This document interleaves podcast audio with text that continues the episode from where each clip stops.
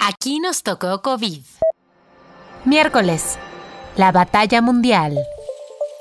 Hay una vacuna que busca ser la segunda en ser probada en la población mexicana como parte de sus estudios de fase 3. Se trata de la candidata de la empresa biotecnológica estadounidense Novavax. ¿Dónde más ha sido probada? ¿Cuáles son sus características y qué la hace distinta a las demás candidatas? Hoy hablamos de la batalla mundial de Novavax. Ha sido una de las candidatas vacunales contra el COVID más sigilosas en el mundo.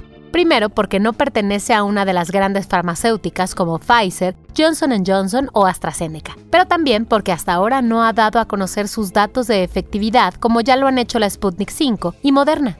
Eso va a cambiar en algunos días. La biotecnológica Novavax prometió dar sus primeros datos sobre efectividad de la vacuna NVX COV2373 a principios de este año.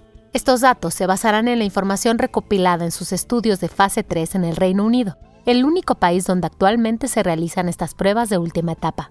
Esa noticia no será la única que se escuchará sobre Novavax y su vacuna en estas fechas, pues recientemente anunció que ya comenzó a reclutar a voluntarios para su estudio de fase 3 en Estados Unidos.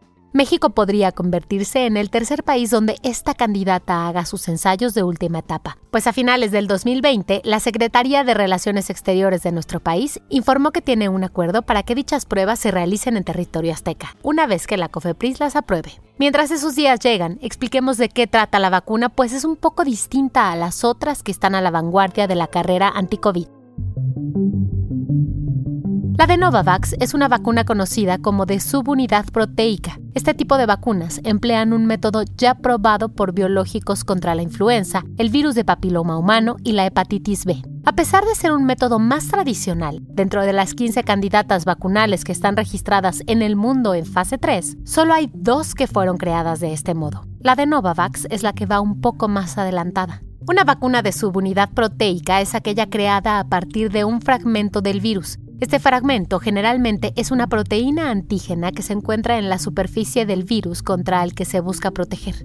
La particularidad de esta vacuna es que la proteína es sintética, es decir, será creada en un laboratorio. Además, la proteína estará completamente muerta al momento de ser introducida en el organismo, por lo que no representa ningún riesgo de enfermar al paciente.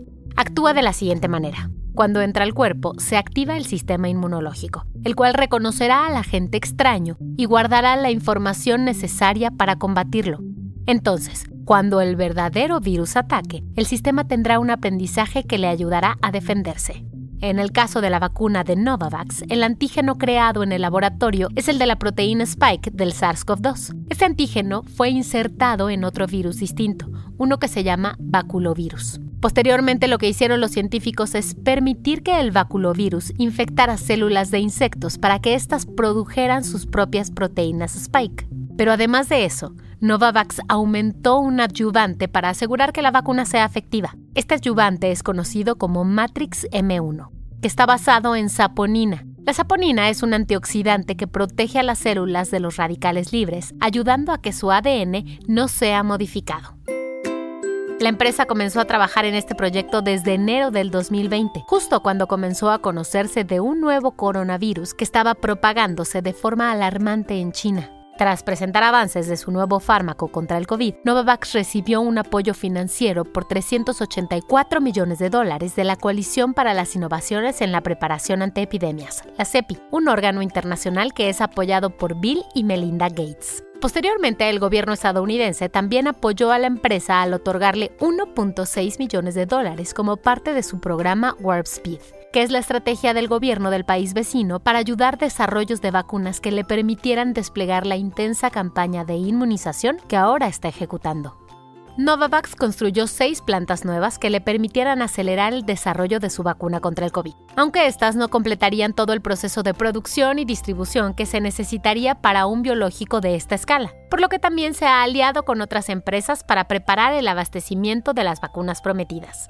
Una de las ventajas más importantes de esta vacuna es que puede sobrevivir hasta tres meses a temperaturas de enfriamiento ordinarias, es decir, unas que ronden entre los 2 y los 8 grados centígrados. Esta es una enorme diferencia frente al ultracongelamiento que necesita la de Pfizer, que es menos 70 grados, o la de Moderna, que necesita menos 20 grados centígrados. Como la mayoría de las vacunas contra el COVID, la de Novavax va a requerir dos dosis aplicadas con una diferencia de 21 días.